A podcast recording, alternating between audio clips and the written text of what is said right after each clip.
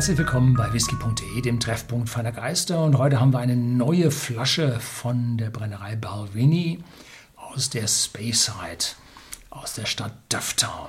Nun, Balvini kennen wir alle mit Balvini Doublewood, zwölf Jahre, einer der Megaseller, ein wunderbarer Einsteiger Malt aus American Ex-Bourbon Fässern und nachgereift in Sherry-Fässern.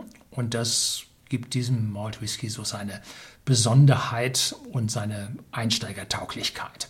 Nun, dieser hier heißt Balvenie American Oak Sweet Toast, ebenfalls zwölf Jahre alt, kostet aber hier bei uns bei whisky.de im Shopsystem dann doch etwas mehr, weil der Hersteller halt mehr verlangt, und zwar 59,90 zum Zeitpunkt, wo wir dieses Video aufnehmen.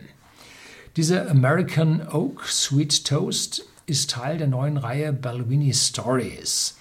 Die erzählen da Geschichten über den Whisky, macht sich immer gut, verkauft sich gut.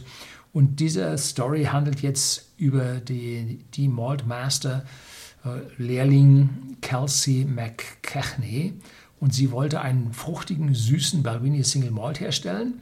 Und dafür importierte sie frische Weißeichenfässer aus Kentucky und toastete die zweimal.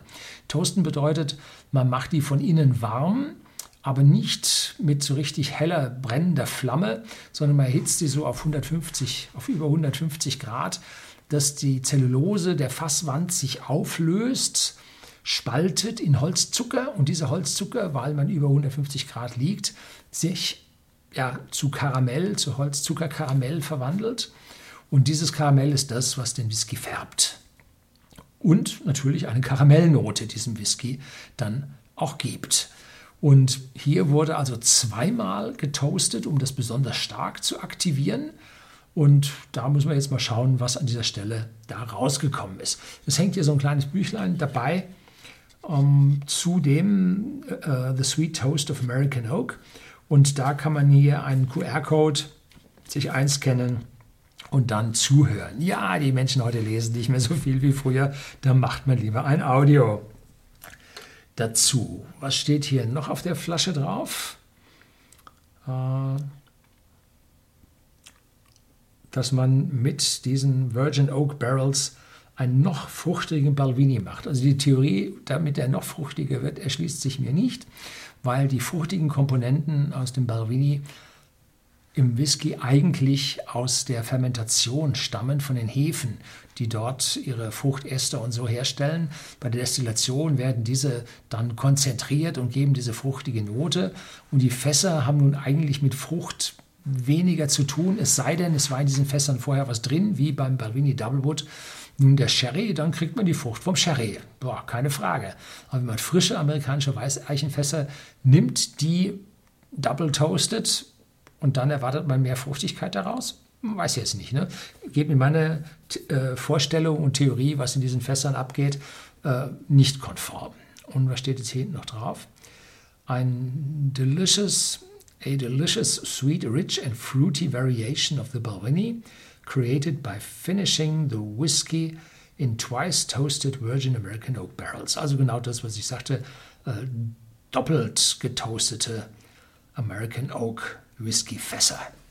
Tja, schauen wir mal. Was erwarte ich? Ich erwarte halt äh, einen sehr, sehr milden Balvini.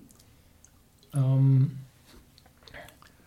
aber dazu dann äh, Vanille, Karam Vanille, Vanille, französisch, Vanille. Und Karamell vom Fass. Äh, und ansonsten die typischen ja, Zitrusfruchtnoten, typischerweise Orange, bei Balvini im Brennereicharakter. So, jetzt schauen wir mal. Definitiv ein Malzwhisky. Dann habe ich Zitrusnoten, und zwar so mehr in Richtung Zitrone. Und dahinter kommt jetzt schon Würzigkeit. Deutliche Würzigkeit. Wow. So, so Richtung Ingwer leichte Karamell, leichte Vanillenoten, aber so richtig stark, wie man das jetzt erwartet vom äh, Double Chart oder Double Toasted. Double Toasted. Charts wäre ja ausgebrannt, aber hier spricht man speziell vom Toasten.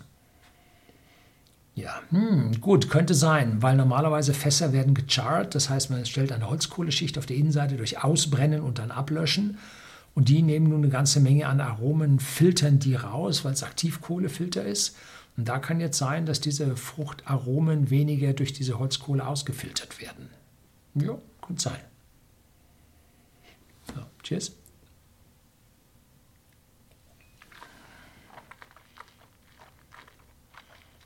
Mhm. Mhm.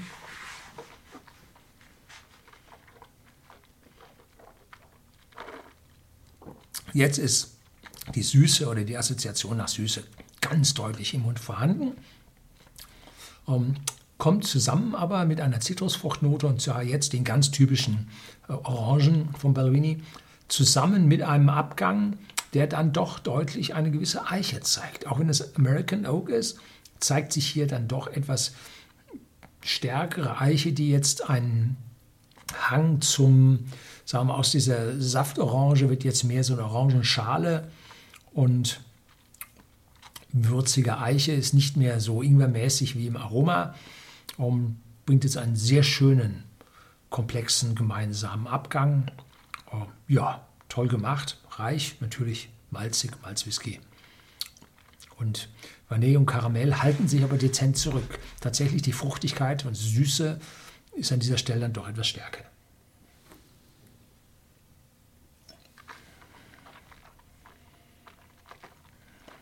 Mhm. Gut gemacht. Wer mal einen anderen Balvini probieren möchte, kann ich empfehlen. Erwarten Sie aber nicht diese Sherry-Fruchtigkeit. Nein, die ist hier ganz anders. Die kommt hier aus dem Brennereicharakter.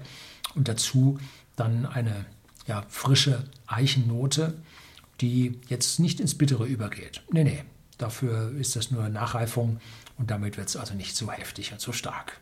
So, das soll es gewesen sein. Herzlichen Dank fürs Zuschauen.